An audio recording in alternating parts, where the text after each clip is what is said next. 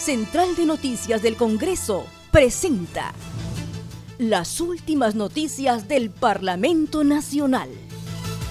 Una producción de la Oficina de Comunicaciones.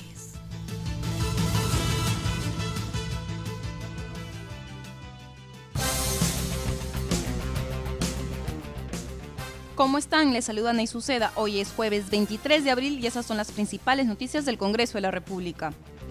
Presidenta de la Comisión de Pueblos Andinos afirmó que el Ejecutivo no tiene una propuesta para las comunidades andinas frente a la propagación del COVID-19.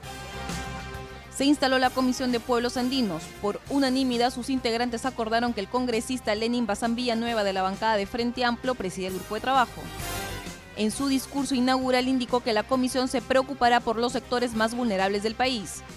Lamentó que por parte del Ejecutivo no existe una propuesta o plan diferenciado para los sectores más vulnerables, a pesar de los reclamos de diversas instituciones. Dio a conocer que la Asociación Interétnica de Desarrollo de la Selva Peruana, AIDICEP, ha denunciado al Estado peruano ante el Sistema Internacional de Derechos Humanos por la amenaza inminente que existiría ante un etnocidio por la llegada de la pandemia a diferentes comunidades indígenas. Los integrantes de la comisión aprobaron el plan de trabajo presentado por la mesa directiva, la cual permite tomar acciones determinadas. Presidente de la Comisión de Defensa del Consumidor planteó la reforma al sistema de pensiones y regular el cobro de pensiones de matrículas de colegios particulares. Los integrantes del grupo de trabajo acordaron que el congresista José Luna Morales de Podemos por el Perú sea el presidente de la comisión. En su discurso, Luna Morales indicó que en agenda se tratarán diversos temas como la reforma del sistema de pensiones y la regulación al cobro de pensiones de matrículas de colegios particulares.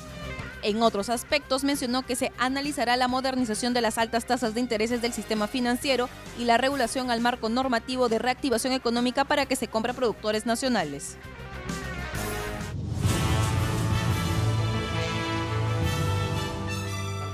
Central de Noticias del Congreso presentó las últimas noticias del Parlamento Nacional. Una producción de la Oficina de Comunicaciones. Los invitamos a visitar nuestras redes sociales y sitio web www.congreso.gov.pe